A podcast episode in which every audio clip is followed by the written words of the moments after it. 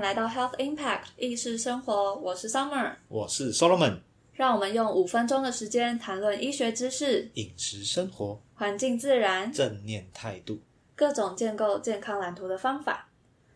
哎，Solomon，我最近啊在医院接触诊的时候，我常常会听到病人的主诉是便秘，就是说他排便不顺利。然后我就想到啊，我以前反正就那时候在做报告的时候，我就有看到一篇阳明中医做的 paper，然后他们就是调健保资料库，然后他就列了前三名看诊中医的主诉，你猜便秘是第几名？那我猜第二名。对，便秘是第二名。哦哇，我是鬼才吧？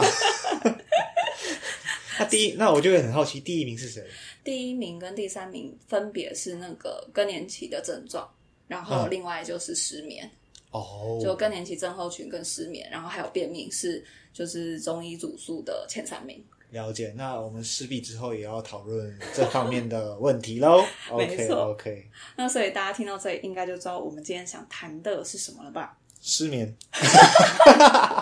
超烦！我们今天要谈的是便秘，我想跟大家分享一下，哎，便秘的定义到底是怎么样的？会不会有一些人其实根本没有便秘，但天天就喊自己有便秘的状况？然。后如果说，哎，对你确认了我真的是有便秘的这个状况，那我们应该要怎么样处理才好？嗯，好。那首先，我们就是先来介绍一下便秘，它有以下五个临床标准。那只要你符合了其中的两项，那你就可以被诊断为是有便秘的。那第一个就是你的每周排便次数少于三次，然后第二个是你超过二十五帕的排便次数为大便硬，然后第三个是超过二十五帕的排便次数为大便不尽感，然后第四个是超过二十五帕的排便次数你需要过度用力，就是你觉得你你觉得对你花了你的你卖了你的老命在努力的排便。然后第五个呢，是你需要用手指去刺激肛门附近，然后你才可以帮助助你的排便。然后啊，以下的因素呢，也有可能会增加便秘的风险。但是你要了解到，并不是你有以下这一些状况，就代表你一定会有便秘。那例如说，就是年龄比较稍长，然后再来是情绪上比较偏向呃忧郁，那甚至你是已经有得到一些精神疾病的诊断。然后再来就是不运动，运动比较少的人，以及低卡路里的摄入，然后还有比较低的收入跟低的教育水平，然后还有服用药物啊，或者是一些药物它本身的副作用。然后另外一个啊，就是女性比较容易发生，就基本上这个流病学统计出来，就是女性她自述便秘的状况会高出男性许多。虽然就是有很多人都有便秘的问题，然后也会觉得就是哎，好像没有排便，也没有任何不舒服、无伤大雅的感觉。但是如果你有以下情况，或者是以下的情形，你需要特别注意或者是特别警戒的部分。第一个是大便粗细的改变，那偶尔出现一些比较细的大便是基本上是没关系的，因为会跟你的饮食还有一些生活习惯有一些相关。但是就是如果你大便变得很细，然后一直很常出现的话，那这个细大概就是铅笔那么细哦。哦，超级细耶！对，超级无敌细。那这个可能就是因为一些我们说大肠内有一些肿瘤，那它导致那个大肠的肠道狭窄嘛，就会造成你的粪便被挤压到，而变得比较细这样子，甚至你会有一些排便比较困难的感觉。那第二个就是你的粪便潜血检查是阳性的，那这一个就是一周期性的一个身体检查了。那如果发现你粪便里面有带有一些血的话，就代表说你的肠道可能在慢性的出血。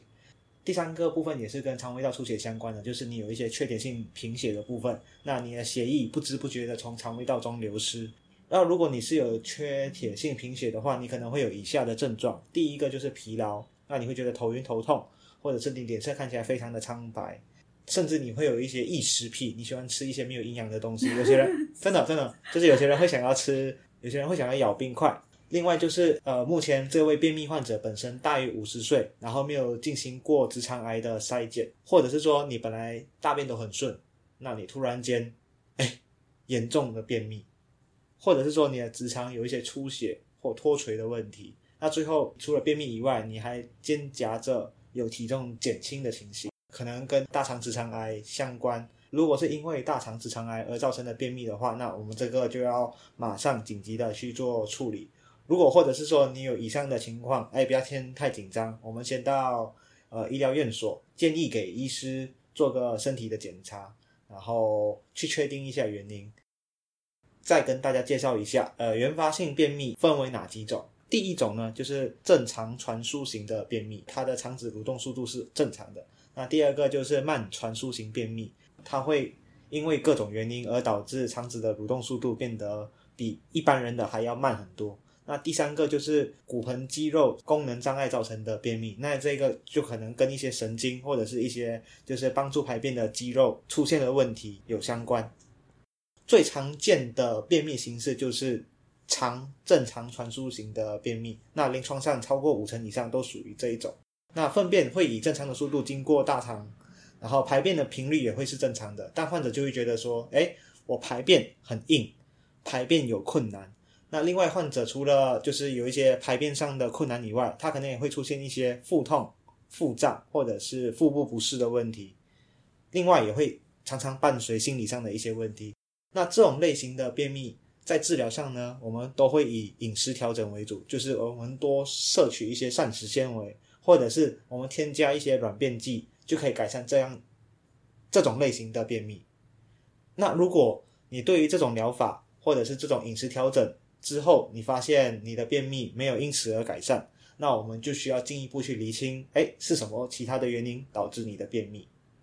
好。那这一集就跟大家谈论了便秘到底是怎么样的状况，然后它有哪一些的分类以及风险因子。我们接下来呢会在下面的几集陆续跟大家分享。那如果遇到便秘的状况，我们要怎么样透过饮食，甚至是运动，还有一些生活模式来自己做一些调整？